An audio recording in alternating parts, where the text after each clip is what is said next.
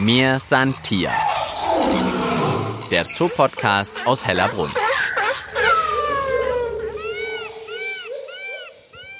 Ja, heute bin ich verleitet zu sagen Guten Morgen bei mir Santier, denn ein bisschen außergewöhnlich. Es ist recht früh am Morgen und zwar so früh, dass der Tierpark noch gar nicht geöffnet hat. Aber Ungewöhnlichkeit Nummer zwei, ich bin auch gar nicht im Tierpark verabredet, sondern neben dem Tierpark. Ich bin's, die Tina Gentner und ich begrüße euch ja in der Nähe vom Flamingo-Eingang hinterm Parkplatz. Den kennen ja bestimmt ganz viele von euch.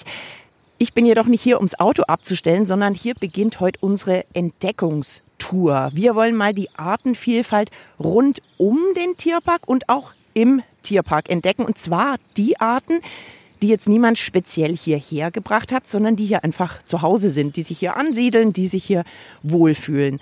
Denn der Tierpark, der liegt ja nicht auf einem eigenen Planeten, sondern ist eingebettet in die Isarauen.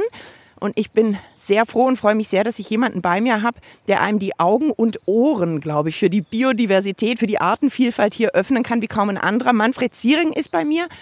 Vorsitzender der Ornithologischen Gesellschaft in Bayern. Und ich glaube, Manfred, noch viele, viele weitere Titel. Wäre es okay für dich, wenn ich einfach sage Tierfreund, Tierkenner und Tierparkkenner? Ja, das ist mir ganz recht. Ich freue mich sehr, dass wir heute wieder mal zusammen unterwegs sein können. Genau, ich habe Manfred mich sehr gefreut, als ich gehört habe, wir haben dich für den Podcast gewonnen. Gleichzeitig habe ich gewusst, oh, das bedeutet früh aufstehen. Also Vögel singen deswegen besonders intensiv in der Morgenfrühe, um ihr Revier zu bekräftigen. Nachdem die Vögel alle geschlafen haben nachts, muss ganz früh wieder signalisiert werden, stopp, hier kommt kein anderes Rotkehlchen rein, hier bin ich der Chef und meine Frau, die ich beschütze. Und dann singt eben das Rotkehlchenmännchen besonders intensiv an den Revieraußengrenzen.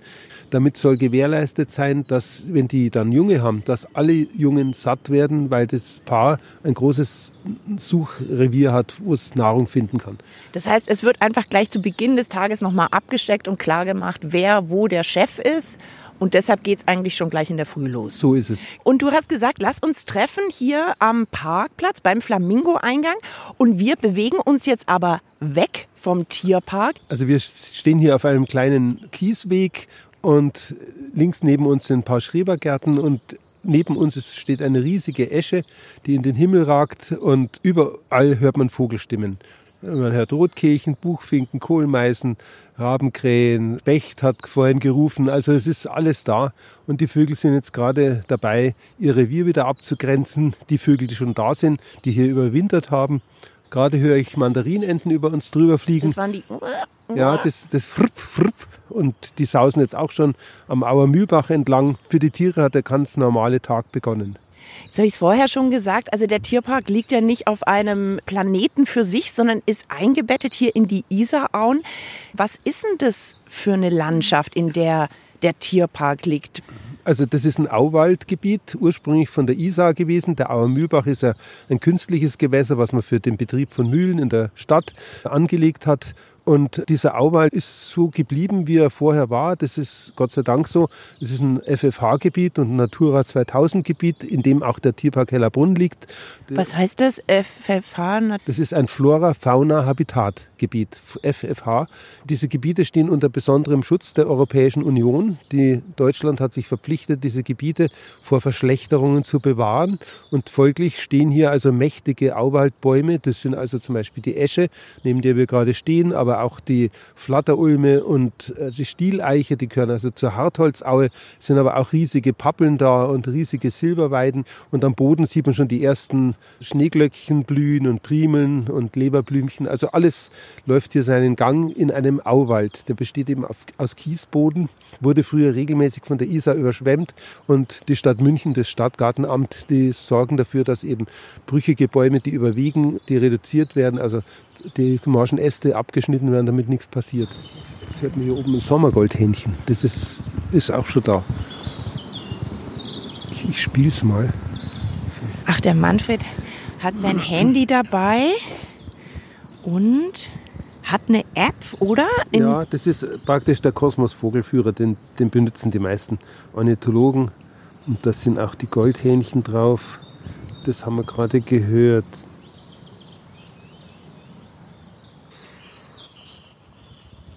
Das Das ist eine Reihung von hohen, spitzen Tönen.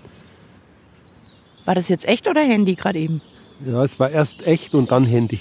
Achso, du kommunizierst ja. jetzt schon mit denen, ja? Ja, sehr ähnlich. Da oben ist es, glaube ich, schon, hupft da in den Haselwürstchen rum. Das ist ein großer Haselstrauch. Ich kann auch noch mal spielen. Hörst du das? Si, si, si, si, si, si, si. Das ist so, ein, so eine Reihung. Si, si, si, si, si, si, si. Das wird immer schneller. Ja. Da haben wir eine Meise, oder? Ja, ist eine Kohlmeise. Ja, die fühlen sich jetzt ein bisschen gestört durch uns. Sie wollten wahrscheinlich hier im Laub unten was nachschauen, ob da Insektenpuppen drin sind oder Weberknechte. Die Vögel haben um die Jahreszeit natürlich einen erhöhten Eiweißbedarf. Die Weibchen müssen ja in hormonelle Stimmung kommen, damit sie Eier legen können. Das heißt, dann sieht der Speiseplan auch ein bisschen anders aus zu der Jahreszeit? Ja, erhöhter Nahrungsbedarf, viel Eiweiß ist nötig. Das Ganze wird gesteuert durch die zunehmende Tageslichtlänge und entsprechend wird der Hormonhaushalt bei Männchen Testosteron, bei Weibchen Östrogen höher gefahren. Also eigentlich eher so das Gegenteil von Frühjahrsmüdigkeit, sondern eher so ein in Fahrt kommen, größerer Hunger, jetzt geht's los, oder? Ja, genau, so sehe ich das auch. Also bei den Vögeln gibt es keine Frühjahrsmüdigkeit, dann werden sie vom Sperber geholt dick aufgeplustert sind die Vögel jetzt, weil es ein bisschen kühl ist. Früh am Morgen. Die Vögel haben ja ihr ganzes Leben lang die gleiche Anzahl an Federn. Die haben also nicht ein Winterfell und Sommerfell, wie zum Beispiel ein Säugetier, sondern die haben ihre Zahl von Federn ist immer die gleiche, Sommer und Winter.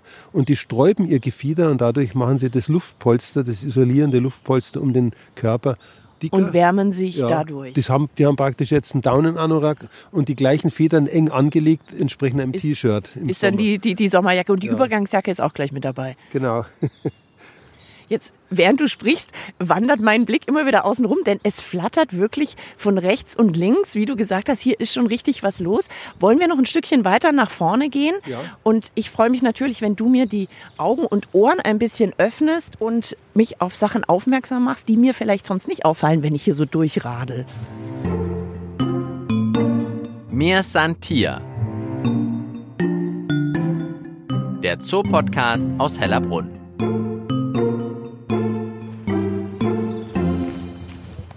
Ja, und wir sind rund um Hellerbrunn unterwegs auf der Suche, wer hier so zu Hause ist. Manfred Ziering ist natürlich immer noch bei mir. Und Manfred, mit welchen Problemen haben denn die Vögel zu kämpfen? Wie geht's denn eigentlich der Vogelwelt? Das trifft die ganze Vogelwelt bei uns leider. Der Insektenmangel macht sich breit und wirkt sich aus. Das bestätigen auch meine ganzen Kollegen in, in Deutschland und in ganz Europa. Die Vögel kriegen die Jungen nicht mehr satt.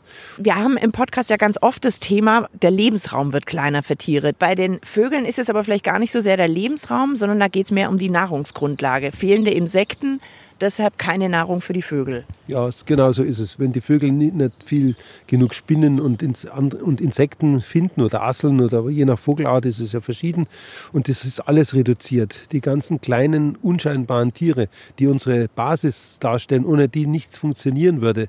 Wir sehen immer nur die bunten Vögel mit dem lauten Gesang und wir sehen uns Menschen, die ganz toll sind, aber das basiert ja alles auf diesen winzigen kleinen Tieren. Das sind Milben zum Teil, die die, die Laubstreu aufarbeiten. Das sind Schnecken, die nachts alles Verwesende wieder auffressen und da, da, damit in der Früh wieder die Natur frisch und, und taufrisch riecht und duftet.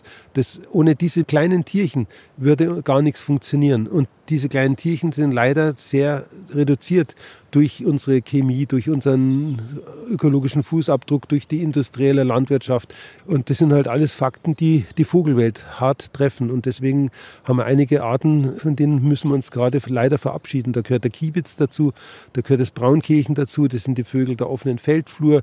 Und das sind, das sind die Sachen, die, die einen eigentlich dann traurig machen als Ornithologen. Manfred, jetzt geht man ja, wenn man in den Tierpark geht, dann hat man ja das Ziel, ich möchte mir Tiere anschauen, ich möchte Tiere kennenlernen. Jetzt laufen wir neben dem Tierpark entlang und machen eigentlich genau dasselbe. Ja, ich mache das selber persönlich auch. Ich habe meine Dauerstrecken, wo ich jeden Tag oder jede Woche einmal gehe und merke mir da genau, was ich da alles äh, höre und sehe und schreibe mir das auf. Und das machen viele Ornithologen, also alle Kollegen, die ich so kenne, die haben alle so eine Home Range, wo sie unterwegs sind. Einmal in der Woche oder täglich sogar, wenn sie Zeit haben. Und ob das jetzt in Bayreuth ist oder in München oder in Garmisch, alle machen das. Aber das heißt, du hast jetzt auch, wenn wir hier lang laufen, fast so eine kleine Tierlandkarte im Kopf, wo du sagst, Mensch, letztes Mal, als ich hier war, in der Ecke ja. war doch der und der zu Hause, könnte jetzt immer noch hier sein. Genau, ich erwarte dann, dass das Rotkirchen da wieder sitzt und singt, weil das da in, dem, in, dem, in der Buschgruppe seine, seine Jungen hat. Also das, das ist aber auch so. Und da freue ich mich dann immer, wenn es da ist. Und wenn es nicht da ist, denke ich, naja, vielleicht ist das Wetter zu schlecht oder, oder ist es gerade anderweitig beschäftigt. Aber normalerweise sind die Vögel an, in ihrem Territorium zu finden, weil die ein festes Revier haben in der Brutzeit. Mandarinende landet jetzt gerade auf einem Baum da ist wahrscheinlich eine große Höhle drin und die besetzt sie jetzt. Die Mandarinenten, die suchen sich jetzt schon Höhlen, die sind Höhlenbrüter in Bäumen da sind sie weg vom Boden, sind sicher vom Fuchs und so weiter. Dann geht das Weibchen rein, wird bewacht vom Männchen, der sitzt auf dem Ast davor und sie schaut, ob die Höhle geräumig genug ist für ihre zehn Eier. Zehn Eier wird die liegen? Ja, die legen sehr viel. Enten machen große Gelege und gerade die Höhlenbrüter wie Mandarinente und die sind dann da sicher vor Krähen. Aber wenn die Jungen dann schlüpfen, die schlüpfen in der gleichen Stunde alle, da fliegt die Mutter voraus, sitzt unten und quakt und quakt und die Jungen, die hüpfen dann von oben runter. Das ist dieser sogenannte Kükensprung und balancieren mit den Schwarzelfüßen und mit den kleinen Flügelstummeln balancieren sie in der Luft, damit sie senkrecht runterfallen und purzeln dann in die Laubstreu unterm Baum. Aber das heißt, das passiert wirklich direkt nach dem Schlüpfen? Direkt unmittelbar. Das sind Nestflüchter. Kaum sind sie trocken, geht schon raus. Und die laufen dann zum Auer Mühlbach, um da eben gleich wegzuschwimmen. Und die Mutter führt sie dann. Und äh, die, die Jungen picken von der ersten Stunde ihres Lebens nach allem, was sich bewegt. Also nach kleinen Insekten, die auf der Wasserfläche treiben und ernähren sich völlig selbstständig. Nestflüchter eben. Da ist gerade ein Stockerpel unterwegs mit seiner Frau. Die Enten sind ja alle schon verlobt seit letzten Oktober, als sie ihr Prachtkleid wieder hatten nach der sommerlichen oder nach der herbstlichen Mauser. Also Verlobungszeit ist im Herbst? Ja, bei Enten ist Verlobung im Herbst, wenn die Männer wieder ihr Prachtkleid bekommen haben und dann balzen sie und die Weibchen suchen sich dann den raus, der am schönsten balzt und der, auf den prägen sie sich und mit dem fliegen sie dann zusammen den ganzen Winter. Zum Teil fliegen sie, äh, eine Knäkente fliegt nach Madagaskar oder irgendwie auf die Seychellen. Das ist aber, aber auch schon ganz schön, ganz schön mutig, irgendwie im Herbst die Verlobung und dann gleich so eine weite Reise mit dem Neuen. Ja, ja, das ist aber bei Enten so. Die haben da keine großen Ansprüche, außer dass sie beieinander bleiben. Mir Santier ist heute erstmal um den Tierpark herum unterwegs. Und jetzt so langsam machen wir uns auf Richtung Tierpark, denn wir wollen natürlich auch noch herausfinden, welche Artenvielfalt kann man denn dort finden. Mir Santier. Der Zoopodcast aus Hellerbrunn. Einfach zu finden und zu abonnieren auf allen gängigen Podcast-Plattformen wie Spotify und iTunes oder auf der Website des Münchner Tierparks hellerbrunn.de. So, kleiner Ortswechsel sozusagen. Wir sind jetzt im Tierpark. Es ist noch recht ruhig, denn es ist immer noch so früh morgens, dass die Türen noch gar nicht geöffnet sind. Manfred und ich sind also neben den Tierpflegern, die natürlich schon unterwegs sind, die einzigen, die hier auf den Wegen lang gehen und laufen jetzt auch wieder über den Auer Mühlbach, an dem wir vorher lang gewandelt sind. Und Manfred hat eigentlich nichts verändert. Ich merke, dass er wieder mit offenen Ohren auch hier durch den Tierpark läuft. Denn eigentlich ist er wahrscheinlich jetzt gar nicht so viel anders, oder? Eigentlich nicht. Eigentlich haben wir die gleichen Arten. Ich höre jetzt hier Kohlmeise, ich höre Kleiber und Buchfink.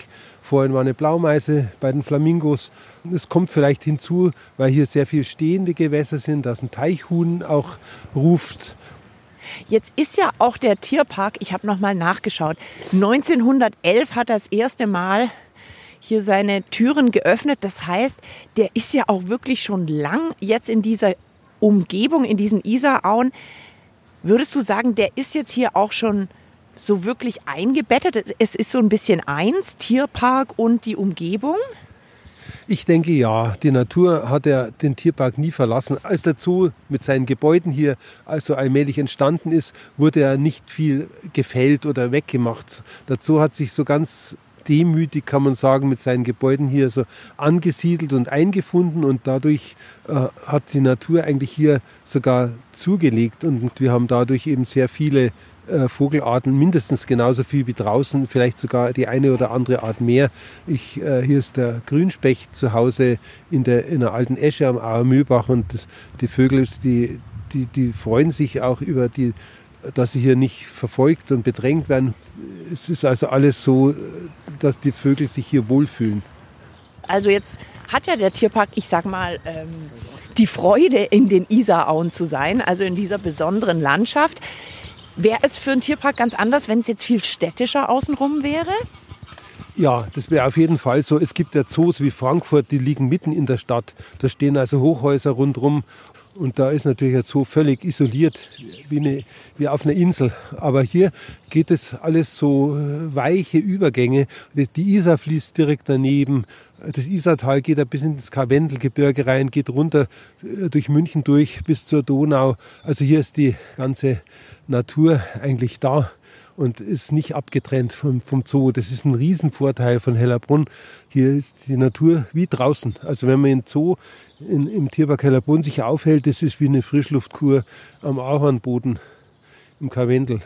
Und gibt es denn jetzt, ich nenne es jetzt mal für die Tiere von außen, also wir haben ja schon gehört, eigentlich gibt es ja gar nicht so ein richtiges Außen und Innen. Hm. Gibt es denn auch so ein besondere Verlockung, hier reinzukommen? Selbstverständlich ist es so, dass die Tiere, die rundherum unterwegs sind, zum Beispiel die Gänse, die Streifengänse, sind hübsche Gänse mit gelben Füßen und gelben Schnäbeln, die den Himalaya auch spektakulär überqueren. Und die leben hier auch an der Isar in einer kleinen Gruppe von 14 Tieren. Und die wissen genau, wann ihre Kollegen hier in Hellerbrunn in der Asienanlage gefüttert werden. Dann kommen die reingeflogen, fressen mit denen, unterhalten sich ein bisschen und dann verlassen sie die wieder und fliegen wieder raus.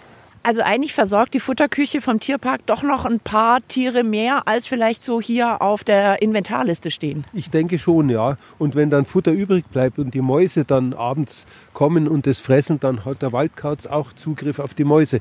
Also für die Tiere ist es eine Bereicherung, dass der Zoo hier unterwegs ist mit Futter. Hier singt das nächste Sommergoldhähnchen. Das ist nur so ein Wispern ein wispernder Gesang.